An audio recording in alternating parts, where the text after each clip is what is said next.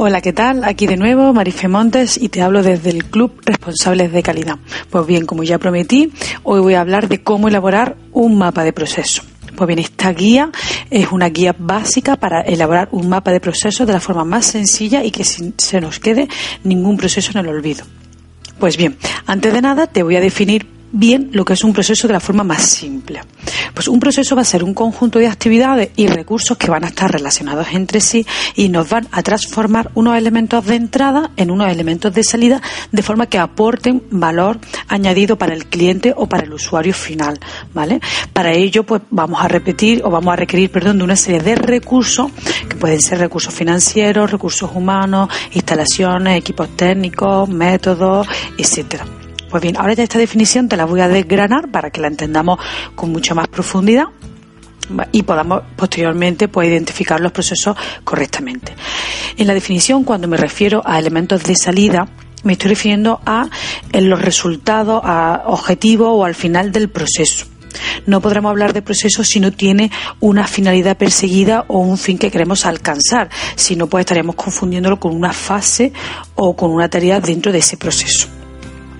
Cuando me refiero a elementos de entrada, pues son aquellos elementos, eh, medios o recursos que necesito para que nuestro proceso opere o comience a funcionar. ¿Vale?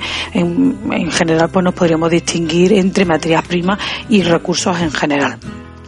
Luego, cuando digo que el proceso requiere una transformación, es que le tenemos que incorporar valor a esos elementos de entrada para obtener el resultado que nosotros esperamos o nuestro resultado objetivo.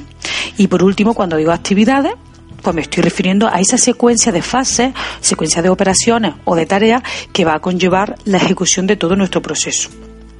Pues bien, el mapa de procesos va a ser en realidad eh, la representación mediante un diagrama que nos esté eh, haciendo ver la relación que existe entre todos los procesos que conlleva nuestra empresa.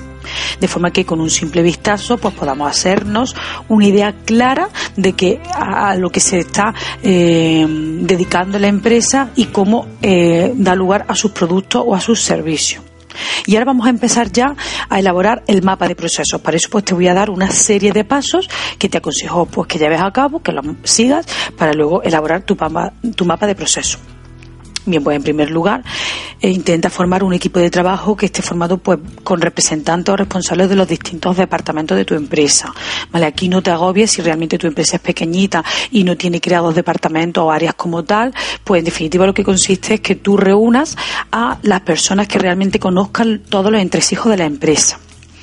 El, la segunda fase, el segundo punto sería identificar los procesos actuales que tiene tu empresa. Digo actuales porque entiendo pues que eh, quieres iniciar eh, una implantación de un sistema de gestión que esté basado en procesos y lo primero que hay que hacer es la elaboración de este mapa de procesos. Bien, pues entonces piensa cuáles son los procesos que realmente tiene tu empresa. ¿A qué se dedica tu empresa? Hazte esta pregunta. ¿A qué se dedica? Pues por ejemplo yo te pongo eh, pues la fabricación de bollería industrial. Bueno, pues nuestro proceso principal va a ser la fabricación. ¿Vale? Este proceso lo vamos a llamar proceso clave o proceso operativo o, el principal, ya que son pues, procesos muy imprescindibles para el desarrollo de nuestra actividad. Podemos tener uno o más de un proceso clave u operativo.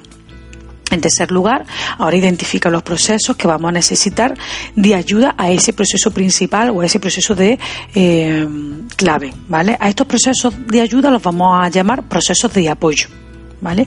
Sin ello, piensa que sin estos procesos no va a ser posible desarrollar tu proceso principal. Son los que le ayudan a que funcione el proceso principal. Pues, por ejemplo, continuando con el ejemplo anterior, podemos llamar al proceso de gestión de infraestructura, al de gestión de compra de las materias primas, ¿vale? Etcétera. Y por último, identifica los procesos que van a operar sobre el negocio, los que van a crear valor a tu producto o a tu servicio. Son los procesos que establecen la dirección de la empresa y los vamos a llamar procesos estratégicos. Aquí pues te puedo poner como ejemplo como puede ser el diseño, el proceso de diseño de nuevos productos, eh, el proceso de marketing, la de revisión del sistema, etcétera. ¿Vale? Cada empresa tendrá sus propios procesos y por eso debemos de analizarlos con profundidad.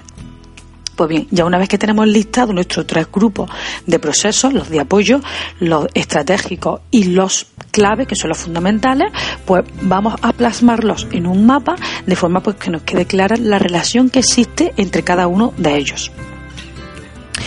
Piensa que el análisis de los procesos va a ser una tarea delicada, ya que es aquí donde va a radicar todo nuestro sistema y si hacemos un análisis erróneo de estos procesos, arrastraremos este error hasta el final de nuestro sistema de, implantación de la norma. Por ello te, te pido que le dediques un tiempo, que hagamos un análisis detallado de cuáles van a ser nuestros procesos y ya pues te pongo como consejo que, eh, que si eh, no te queda muy claro cuáles son los procesos clave de tu empresa, pues los subdivides en procesos más pequeñitos, los estudias con más detalle y luego estos subprocesos los puedas agrupar en un proceso general. Ya he dicho que no solo puede tener una empresa un proceso clave, sino que puede tener varios procesos clave. ¿Vale? Pues también te aconsejo que no confunda lo que son los procesos con las personas o con los departamentos que pueden formar tu empresa, ya que una misma persona puede formar parte de más de un proceso o un proceso puede intervenir más de una persona. Y por último, puedes decirte que te ayude de un flujo lógico de tus actividades. Piensa, para poder eh, definir tus procesos, Piensa tu flujo desde que te va a contactar un posible cliente o un cliente hasta que finalmente le estamos entregando ese producto o ese servicio. Todo lo que tengamos entre medias, pues van a ser una serie de procesos que son los que deben quedar reflejados en tu mapa de procesos. Pues como ves, hasta aquí ha sido bastante sencillo.